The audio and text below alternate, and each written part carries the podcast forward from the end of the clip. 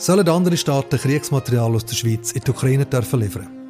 Macht sich die Schweiz mit ihrer strikten Auslegung von der Neutralität nicht je länger, desto mehr unmöglich?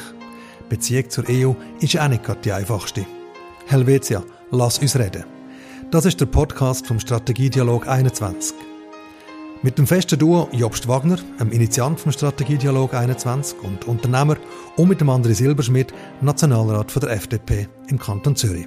Und ihrem Gast, der Sibel Arslan, Nationalrätin von der Grünen vom Kanton Basel-Stadt. Mein Name ist Patrick Rohr, ich bin Journalist und Moderator und Sibel Arslan, wir duzen uns übrigens alle. Blenden wir kurz zurück auf die Frühlingssession.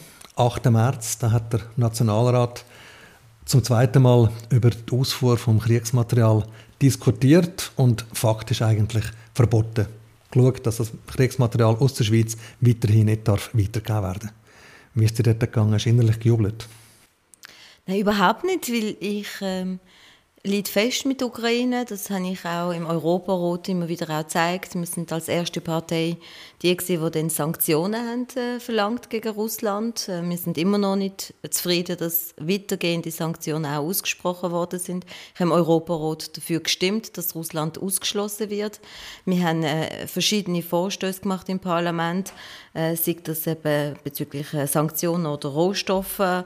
Ähm, äh, dass man das Ganze auch regelt und dass man äh, wirklich auch schaut, dass die ganze Kriegskasse nicht über die Schweiz läuft. Wir haben jetzt aktuell und auch im Wintersession äh, Vorschläge gemacht, dass die Ukraine mehr Geld bekommt, damit die Zivilbevölkerung geschützt wird und damit man bei der Wiederaufbau etwas machen kann. Aber ähm, in der Tat ist es so, dass wir als Grüne finden, dass wir mit den äh, Waffenlieferungen das Problem nicht per se lösen. Es gibt Länder, die zum Glück auch Waffen liefern und wir haben aber auch die militärische Neutralität, wo wir uns dazu äh, verpflichtet haben, dass wir nicht Partei werden in Konfliktsituationen und folglich anderweitig sehr weit und sehr gut können helfen. Und ich glaube, dass, dass wir langfristig der Ukraine so sehr gut können helfen. Also schön machen sich die anderen Finger dreckig, aber dann kann sich die Schweiz daraus halten und dann nachher aktiv werden, wenn noch ganz Haufen Leute sterben bis dahin.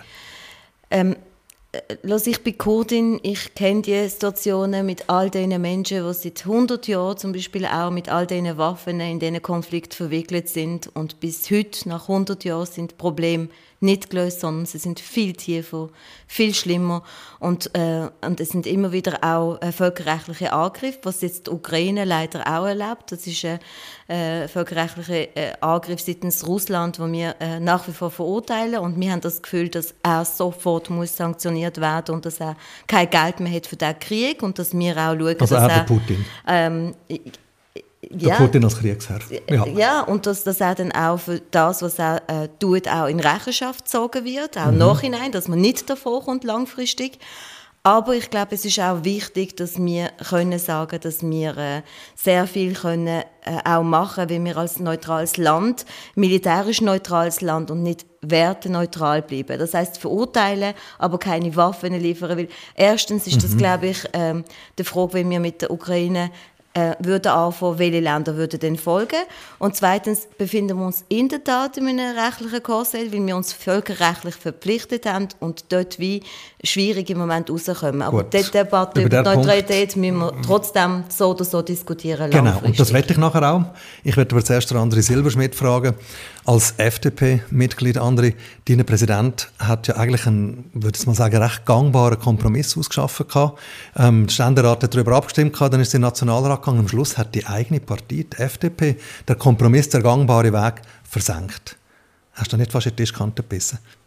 Das habe ich anders in Erinnerung. Die FDP hat im Ständerat den Kompromiss unterstützt. Wir genau. haben im Nationalrat einen Vorstoß von der SP einfach nur zu Teilen unterstützt, weil die SP hat gefordert, dass wenn zwei Drittel von der UNO-Vollversammlung quasi den Krieg tut, völkerrechtswidrig verurteilen, dass dann die Schweiz direkt könnte Waffen liefern. Und wir sind immer der Meinung gewesen, die Schweiz soll nie direkt Waffen liefern an eine Kriegspartei, weil der Neutralität verpflichtet, müsste sie dann der anderen Kriegspartei auch Waffen liefern. Wir sind immer der Meinung gewesen, wir müssen wieder Ausfuhr von Waffen lockern. Und dort mhm. geht es eben nicht um ein Neutralitätsthema, sondern dort geht es nur darum, dass, wenn jetzt Deutschland oder, oder Frankreich vor 20 Jahren bei uns Waffen gekauft haben, dass sie heute können selber entscheiden was sie mit diesen Waffen machen wollen.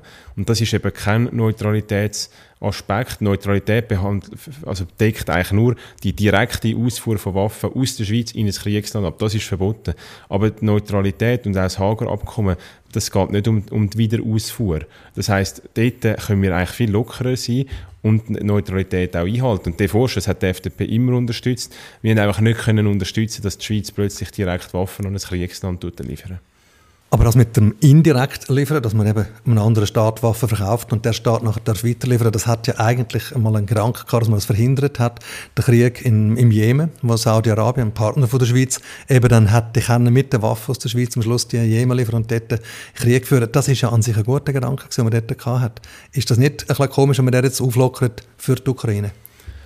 Bei der Auflockerung wäre Bestimmung, dass es nur Länder betrifft, die ähnliche Wertebasis hat wie die Schweiz. Also mhm. das würde Saudi-Arabien würde nicht von dieser Lockerung können profitieren, sondern beispielsweise wie, wie erwähnt Deutschland oder äh, Österreich oder, oder Frankreich. Das heisst, Spanien, demokratische konkret, Länder, wo auch noch oder, genau, also mhm. Länder mit einem demokratischen System, wo auch ähnliche Werte haben wie die Schweiz, dass man denen die Freiheiten gibt, aber nicht äh, an Staaten, die andere Werte teilen, wo wir sehr streng müssen schauen, dass die eben die Waffen nicht anders einsetzen, als sie, äh, sie bei uns in der Schweiz abstellen. Aber, aber darf ich da dazu eine Frage stellen? Wenn, wir, wenn ich jetzt das Beispiel von zum Beispiel äh, Kurden genannt habe, Rojava, das ist ein Gebiet, das selbstverwaltet ist im äh, syrischen Teil, wo äh, Christen, äh, Moslems, äh, verschiedene Völker zusammenleben und sie, werden, sie haben den gleichen Wert wie, wir auch. Sie haben gegen den IS gekämpft und wenn wir jetzt würde die Anfrage bekommen von denen, um sich auch zu verteidigen und wir hätten jetzt den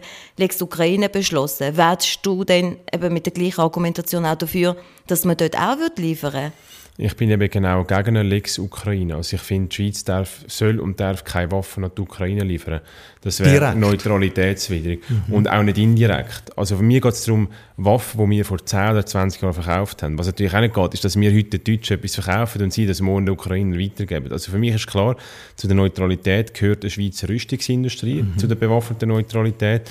Und wenn man das so streng auslegt, das Gesetz, dann wird irgendwann die Schweizer Rüstungsindustrie nicht mehr können existieren weil niemand im Ausland mehr bei uns Waffen kauft und nachher sind wir auch nicht mehr glaubwürdig neutral, weil wenn wir nicht in der Schweiz selber können Waffen produzieren können, dann werden wir im Ernstfall eben auch nicht können unsere Schweizer Armee können entsprechend aufrüsten. Also es geht wirklich nur um die alten Waffen, die man nie braucht Nein, dann, dann äh, finde ich, reden wir jetzt über genau das, was, um, um was es der FDP geht. Und ich bin froh, sagst du, dass es geht eigentlich um die Waffenindustrie. Und genau das sagen wir als auch Grünen, dass wir überhaupt auch sollten nicht Waffen liefern sollten. Wegen dem sind wir die einzige Partei, die von Anfang an konstant in dieser Linie geblieben sind, wo wir gesagt haben, wenn wir sie zu viel auch produzieren und verkaufen, dann sind wir in, irgendwann mal in dem Moment. Und das Parlament hat beschlossen, dass man sagt, okay, Wiederausfuhr sollte nicht möglich sein.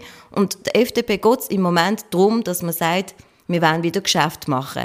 Und ich finde, wenn man mit 12.000 Munitionen, die in der leider kürzester Zeit äh, verbraucht ist, wenn man das in der Ukraine einsetzt, äh, äh, so ein Politikum macht und sagt, wir wollen das unbedingt, aber wenn dann im Dezember zum Beispiel, wenn wir als auch Grüne äh, verlangt haben, dass man das Budget für die Ukraine erhöht und die FDP und da kannst du uns sagen, was du gestimmt hast, ablehnt, dann wissen wir, dass es eigentlich nicht darum geht, wirklich der Ukrainerin auch langfristig vertieft zu helfen, weil die Bevölkerung lebt immer noch dort, ein grosser Teil, auch wenn sie geflüchtet sind, sondern darum geht, dass wir die Waffenindustrie wollen, auch weiterhin ähm, fördern. Ich den politischen Zank mal ganz kurz stoppen. Wir können dann nachher noch vertiefen. Ich möchte gerne mal den Jobst Wagner hören, als quasi Schiedsrichter in diesem Streit. Jobst, wo positionierst du dich? Dürfte Länder, die in der Schweiz mal Waffen gekauft haben, Munition gekauft haben, die deiner Meinung nach sollen weitergehen in die Ukraine jetzt zum dort, wie es der Jens Stoltenberg kürzlich gesagt hat, der Generalsekretär von der NATO, zum eben Menschenleben retten? Also um es jetzt einfach zu machen, ich positioniere mich genau gleich wie der andere. Ich glaube, das ist wichtig, dass wir die Wiederausfuhr für Waffen, die bei Ländern, die gleiche Werte teilen und die schon lange her die Waffen gekauft haben, dass das möglich soll sein. Nicht kürzlich, aber langfristig. Und es ist auch klar, dass die Schweiz nicht Waffen an die Ukraine liefern kann, weil das mit unserer Neutralität nicht vereinbar ist. Aber gerade jetzt die, der Diskurs zwischen meinen beiden Kolleginnen und Kollegen aus dem Parlament zeigt mir, wie man eben nachher sich verliert in Glaubenspositionen und das Parlament hat ja, der Kompromiss nicht zusammengebracht. Und das dünkt mir schade, weil ich sehe das ein bisschen in einem größeren Zusammenhang. Was ist die Position von der Schweiz heute mhm. in der Welt? Das ist ja unser Thema. Mhm. Und wir sind dort irgendwo unglaubwürdiger als je zuvor. Wir sind sehr opportunistisch unterwegs. Wir vergeben gewisse Positionierungen, wo es nötig ist. Ich bin der Meinung, man sollte sich der NATO annähern, nicht Mitglied werden, aber annähern. wie, wie nach? Wie nach? Ja, das, das kann man nachher definieren. Da gibt es sicher zunächst einmal ein, ein, Grundverständnis, was wir wollen als, als Schweiz. Mhm. Weiterhin bewaffnete Neutralität äh, pflegen, aber dass wir gewisse, sage jetzt mal angefangen vom, vom Informationsaustausch, von, von gewissen äh, militärischen äh, Übungen, dass man sich dort kann, wir sind ja zum Teil auch mit KFOR schon dort unterwegs, aber Partnership for Peace, da gibt es ja schon Zusammenarbeit. Auch. Ja, ja, mhm. eine vernünftige Zusammenarbeit, die mit unserer Neutralität zu vereinbaren ist. Mhm. Aber das auch aus einem Verständnis herausmachen, wo wir selber den Antrieb haben und nicht wieder warten, bis der Druck so hoch wird, dass wir nachher fast nicht mehr anders können. Und das ist etwas, wo, wo ich gerne sehen auch aus unternehmerischer Perspektive, dass wir ein Land sind, das für unsere Interessen eintritt und damit eben auch die Glaubwürdigkeit auch in der westlichen Welt gegenüber der Ukraine und freiheitliche Wertverteidigung hochhalten. Und da gehört für mich auch dazu, der Ukraine zu helfen. Da bin ich auch mit der Sibyl einverstanden. Da gehört für mich dazu, dass man viel konsequenter die Sanktionen durchsetzt. Es gibt, mhm. glaube ich, eine Taskforce, die weltweit eingerichtet ist. Die Schweiz ist nicht Teil von dieser Taskforce. Das finde ich auch schwach. Oder? Also es geht wirklich nicht nur um die Waffen. Mhm. Am Ende ist mir das egal mit den Waffen. Es geht darum, welche für welche Position stehen wir ein. Wir haben erst Sanktionen ergriffen, wo wir sie dazu drängt wurden. Mhm. Wir machen die Taskforce nicht mit und die Hilfsleistungen sind sehr gering. Und dort, denke ich mir, müssen wir nachlegen. Und mit diesen Waffen machen wir uns jetzt ein Stück weit unglaubwürdig, weil jetzt gerade in der Neutralitätsfrage, ich zitiere den Jens Stoltenberg, der sich am 22. März mit der Viola Amherd, unserer Verteidigungsministerin, getroffen und gesagt hat, das ist überhaupt nicht im Konflikt mit der Neutralität, was da passiert, sondern im Gegenteil, die Ukraine hat das Recht auf Selbstverteidigung gemäß der UNO-Charta und das ist das, was die Ukraine macht. Und wenn die Ukraine Waffen bekommt von Ländern, die die Schweiz einmal geliefert hat, die Länder, ist das null und nichts im Konflikt mit der Neutralität. Er respektiert die Neutralität, aber er sagt auch, wenn die Schweiz auf dem weiterhin beharrt, kann die Schweiz vergessen, dass so eine Annäherung stattfindet, wie der Jobst jetzt gesagt hat. Also in der Tat ist es so, dass wir uns in einem Dilemma befinden. Die, Diskussion muss in der Tat mit den Völkerrechtlern auch geführt werden. Wegen mhm. dem hat der Ständerat eben all die Vorschläge, die vorliegen, wo man auch sagt, dass sie Kompromiss sind, unseres Erachtens auch gar nicht griffig sind und gar nicht umsetzbar sind, weil man unbedingt auch zum Beispiel von UNO-Sicherheitsrat, wo dann die Russen können Veto einlegen und so, auch, auch ähm, die ähm, Fragestellungen äh, debattieren. Aber auf der anderen Seite muss man auch sagen, dass ähm, vielleicht als Beispiel, Matthias Zopf, unser Ständerat, ist mit, dem, äh, mit unserem Außenminister in der Ukraine und hat Herrn Zelensky getroffen. Und ähm, wir haben immer wieder auch gesagt, wie können wir helfen. Und, äh, und das ist eben die Schwierigkeit. Wir wollen in der Tat helfen. Wir haben eben das Gefühl, dass man mit diesen 12'000 Munitionen, die man dann auch freigibt, nicht tatsächlich groß helfen kann, eben 10 Minuten, sondern man kann nachhaltig helfen. Und Herr Zelensky hat in dieser Sitzung gesagt, wir wissen, ihr seid ein neutrales Land und es mhm. geht mit den Waffen nicht. Was ihr könntet machen, und das ist das, was du vorher auch erwähnt hast, und zwar geht es darum, dass wir zum Beispiel das Schutzmachmandat brauchen, damit wir die konsularische Möglichkeiten haben von einem neutralen Land mhm. wie die Schweiz, dass wir in Russland weiterhin auch mit Russland in Gespräch sind, dass wir von der IKRK den Besuch von der ukrainischen Kriegsgefangenen bräuchten und wegen dem wird dir äh, wichtig sein. Und dass man dort auch ähm, die, die Dienstleistungen, die humanitäre Hilfe auch kann, äh, bringen. Und ich glaube, dort sind wir etwas sehr glaubwürdig, gerade auch mit dem, dass wir uns völkerrechtlich zu einer militärischen Neutralität vor 200 Jahren bekennt haben. Mhm. und ob wir das wenn jetzt weitgehend aufgeben äh, oder ob wir in dieser äh, schwierigen Situation das wollen, richtig auslegen und, und langfristig auch an unseren Wert äh, festhalten und dort eine gute Lösung finden, mhm. das ist die Schwierigkeit. Wärst denn du im Grundsatz für eine nähere Zusammenarbeit mit der NATO, wie der Jobste vorgeschlagen hat? Im Moment schafft äh, die Schweiz ja auch, und das ist auch vorhin ausgeführt Aber worden. Aber die Frage ist näher. was, was heisst das, näher?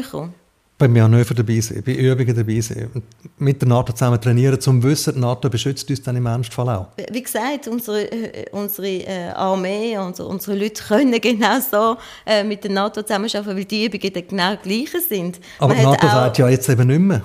Die Schweiz interessiert uns irgendwann nicht mehr, wenn die Schweiz sich so egoistisch verhält. Äh, wegen dem ist, glaube ich, wichtig, dass wir uns überlegen, wollen wir der NATO beitreten oder nicht. Das ist die große Frage und dort ist meine Haltung ganz klar.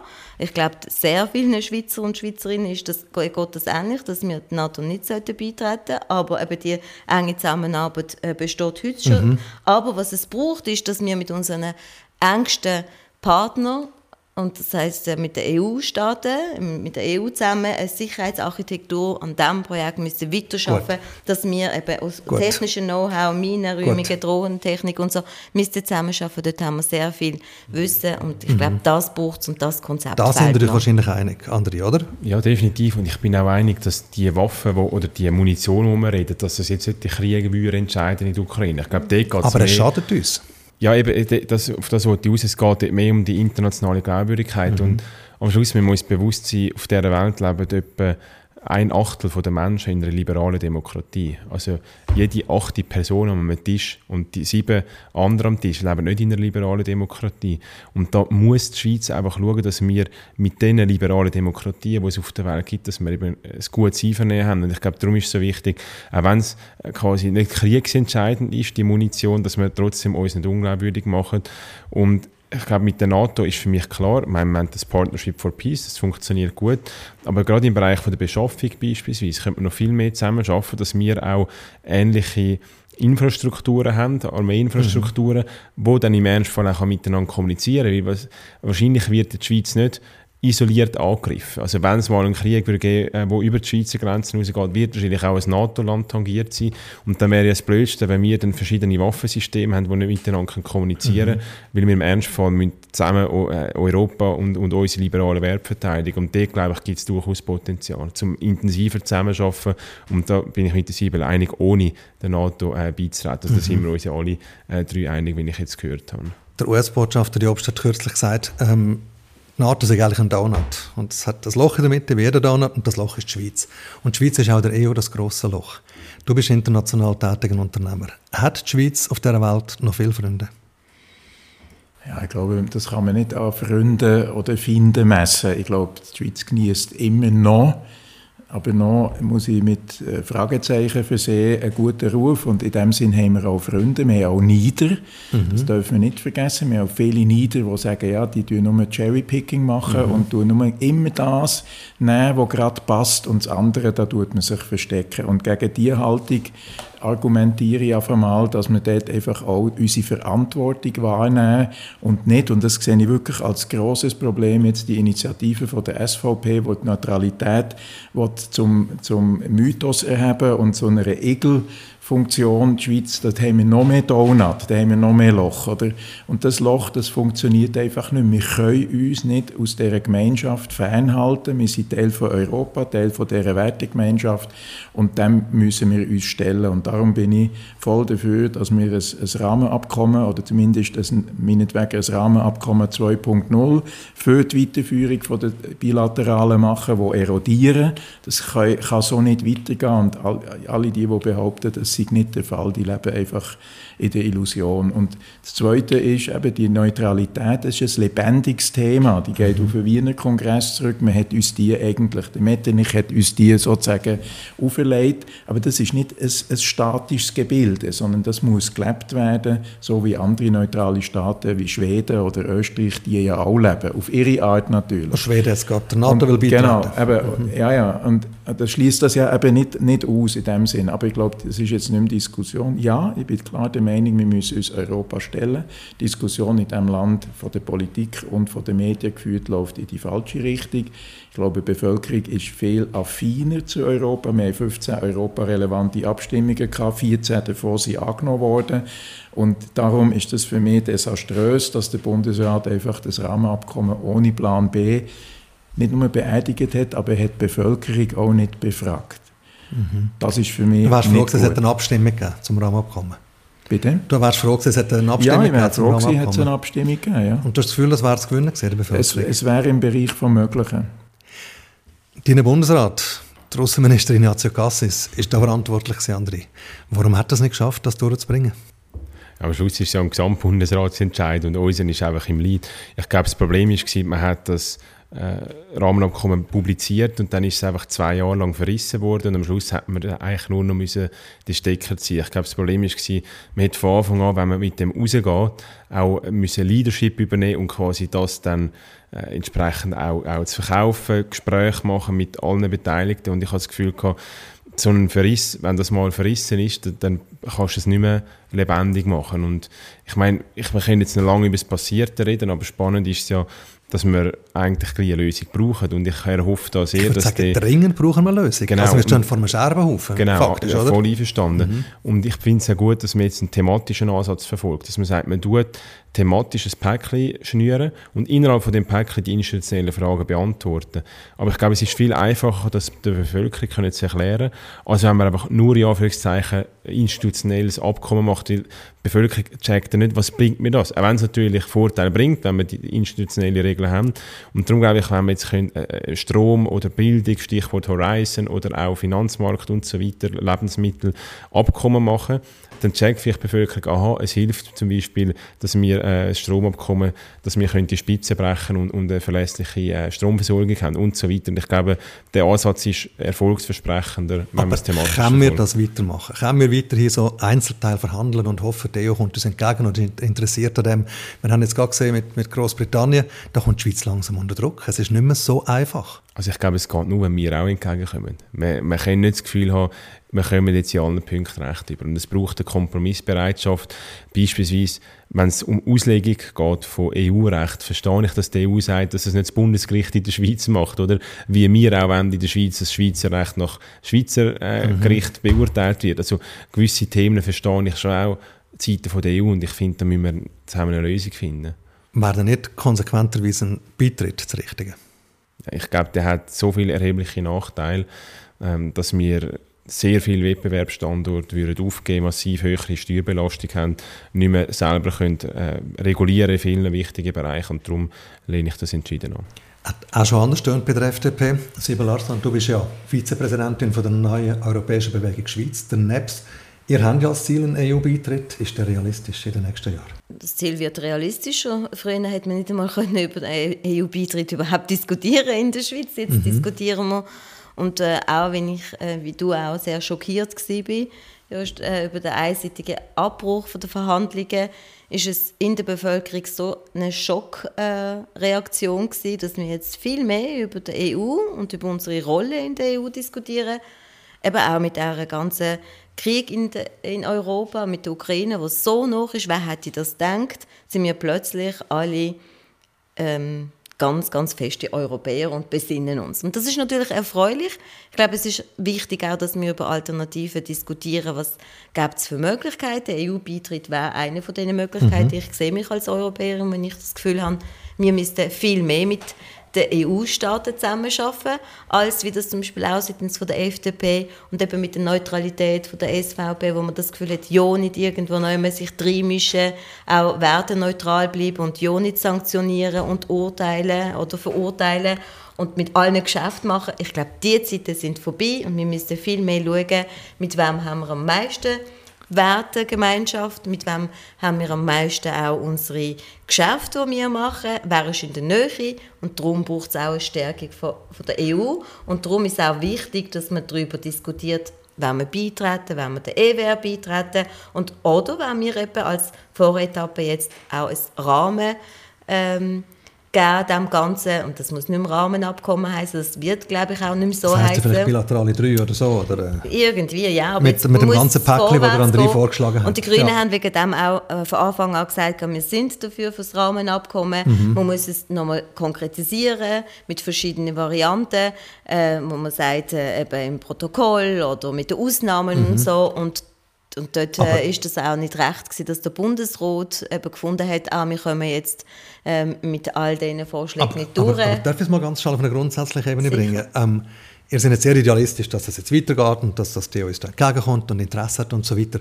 Aber mein Eindruck ist, jetzt haben wir über die NATO geredet vorher, die rümpfen die Nase über die Schweiz und eben, dass die Schweiz gerne alle Vorteile hätte, aber sich nicht unbedingt beteiligen Die EU rümpft auch ziemlich die Nase, um die Schweiz geht inzwischen. Man ist nicht mehr so Fan von der Schweiz und findet das Cherrypicking, was der Jobst gesagt hat, das Rosinenpicken ist nicht ein sympathischer Zug von der Schweiz.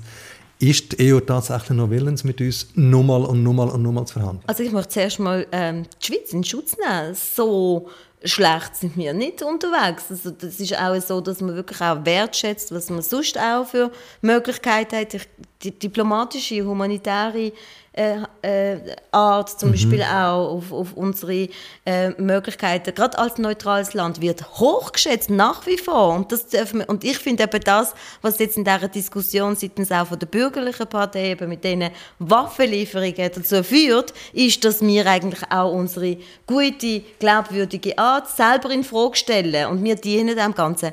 Und dem Gut, stärkt unsere Identität, kann man sagen. Aber, äh, aber die ja. Diskussion, wie wir selber führen, mit der Neutralität, wie wir das eben heute heutzutage 200 Jahre später definieren Gut, aber, aber, aber wir, ja, aber, ganz kurz äh, bitte. Äh, ganz wichtig ist einfach mhm. so, dass man in der Tat äh, nicht mehr damit möchte leben, dass wir Rosinenpickerei betreiben, mhm. dass wir sagen, das wollen wir, das will man nicht. Die EU ist stärker und jetzt müssen wir uns auch mal entscheiden, ob wir in einem stärkeren Konstrukt wollen, äh, auch stärker ähm, dabei sein mhm. wollen, mitwirken oder ob wir wollen nach wie vor zum Beispiel mit den Ländern wie den USA oder China, mhm. die weiter weg sind, zusammenarbeiten. Und ich glaube, wir und können dann abschließen genau. und so weiter. Jobst, wo positionierst ja, gut, Also Freihandelsabkommen machen wir ja sowieso. Das ist, das ist klar, da, da läuft vieles. Das ist unter Regie vom SECO und, und dort, dort finde ich, machen wir auch einen guten Job. Aber für mich ist ganz klar, also mit der EU ein Freihandelsabkommen wieder zu machen und Fallback auf 1972, das ist definitiv ein No-Go. Auch wenn es jetzt wieder verschiedene Studien gibt, äh, wo, wo sagen, ja, man könnte irgendwie eine Kombination machen, Freihandelsabkommen mit den bilateralen, das wäre vielleicht interessant kann. Ich bin nicht äh, abgeneigt gegen so Lösungen, aber das muss irgendwo jetzt auch zu einem Punkt kommen, wo wir von mir aus gesehen mit der jetzigen EU-Kommission einen Abschluss finden mhm. weil die ist, glaube ich, bis 2024 noch im Amt und dann wird sie neu gewählt. Und dann wird man wieder neu müssen starten und, und die ganze Geschichte ist, ist nachher ein Perpetuum mobile, das gar nichts bringt. Und das sage ich als Unternehmer, da bin ich ungeduldig, da erwarte ich von der Landesregierung, von der Politik, dass das jetzt endlich zu einem Punkt geführt wird. Ob man nachher irgendeinen EU-Beitritt anschaut, ich sehe es mehr als Phasierung, das ist im Moment wahrscheinlich nicht so relevant. Das Aber wäre es ein Fernziel für dich als Unternehmer? Für, für, mich ist das nicht relevant. Ich bin jetzt auch nicht speziell Fan für einen EU-Beitritt, mhm. ich bin aber, voll Fan, dass wir jetzt eine Lösung äh, herbeiführen. Mhm. Punkt. Und, Und das, das wäre das Rahmenabkommen? Ja, also nennen wir es, wie es will, mhm. wie wir es wollen, aber das, das muss in dem Rahmen, wie es ausgelegt worden ist, jetzt gerade auch vom Andi, muss das stattfinden.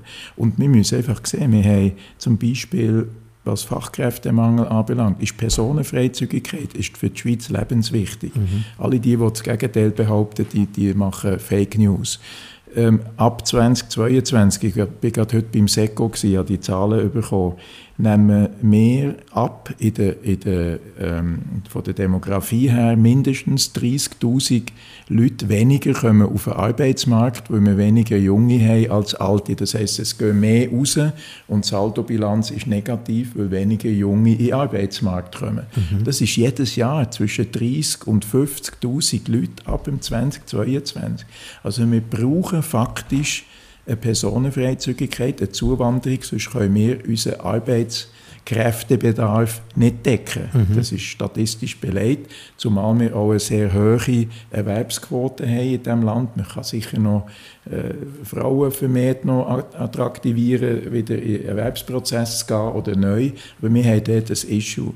Und das wird sonst unter den Boden gekehrt. Als Unternehmen sage ich, wir brauchen die besten Leute, wir brauchen Forschung, wir brauchen Horizon 21, all diese Sachen. Und darum, ja, klar, das muss jetzt, das muss jetzt irgendein Weg gefunden werden. Mhm. Und wenn es bis 2024 nicht stattfindet, finde ich das extrem frustrierend und zum Nachteil von unserem Land.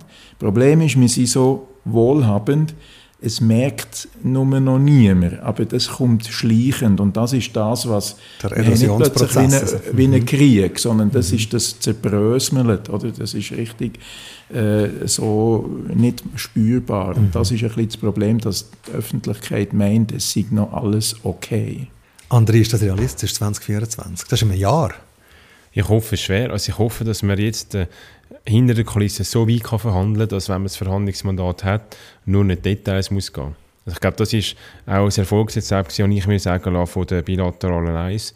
Äh, Abkommen, dass man sehr lange eigentlich hinter der Kulisse verhandelt hat und die grundsätzlichen Differenzen ausgeräumt hat, dass man von dem Moment, wo man in die Öffentlichkeit geht, nur noch in die technischen Details muss gehen. Ich denke, dann ist es realistisch. Und ist die Schweiz dann aus der Isolation ein Stück weit befreit, wo sie sich jetzt befindet? Was hast du das Gefühl, Sibel? Ich glaube, es ist nicht nur die Schweiz, die sich in einer schwierigen Phase befindet, aber wir natürlich aus unserer Perspektive haben das Gefühl, wenn wir endlich einmal den Befreiungsschlag können schaffen, dass wir einen Rahmen können geben, wie wir auch in den Streitbeilegungen können miteinander schaffen mit unseren nächsten Partnern, ist natürlich schon mal Klarheit geben. Und gerade diese Klarheit tut ja, das ist auch vorher gesagt worden, für die Wirtschaft äh, sehr viel Unsicherheit bringen. Es bringt äh, langfristige Unsicherheit für uns alle, für Forschung, für studierende äh, Menschen. Und ich glaube, jetzt brauchen wir langsam äh, auch die Stabilität, weil wir jetzt äh, insbesondere in der Forschung mhm. als Drittstaat betrachtet werden oder äh, behandelt und, und nicht werden. Als Teil. Nicht, nicht mehr als Teil. Und mhm. ich glaube, dort müssen wir einfach auch endlich einmal zeigen, wir wollen und wir haben auch Vorschläge und da müssen sich alle, glaube ich, ein bisschen bewegen, auch wir. Helvetia, wir haben geredet. Vielen herzlichen Dank, Sibyl Arslan, André Silberschmidt und Jobst Wagner. Es war eine angeregte Debatte. Gewesen. Hoffen wir, dass die Schweiz sich aus dieser Schockstarre, die sich im Moment meiner Meinung nach befindet, wieder befreien kann. Die Rezepte wären auf dem Tisch. Merci vielmals.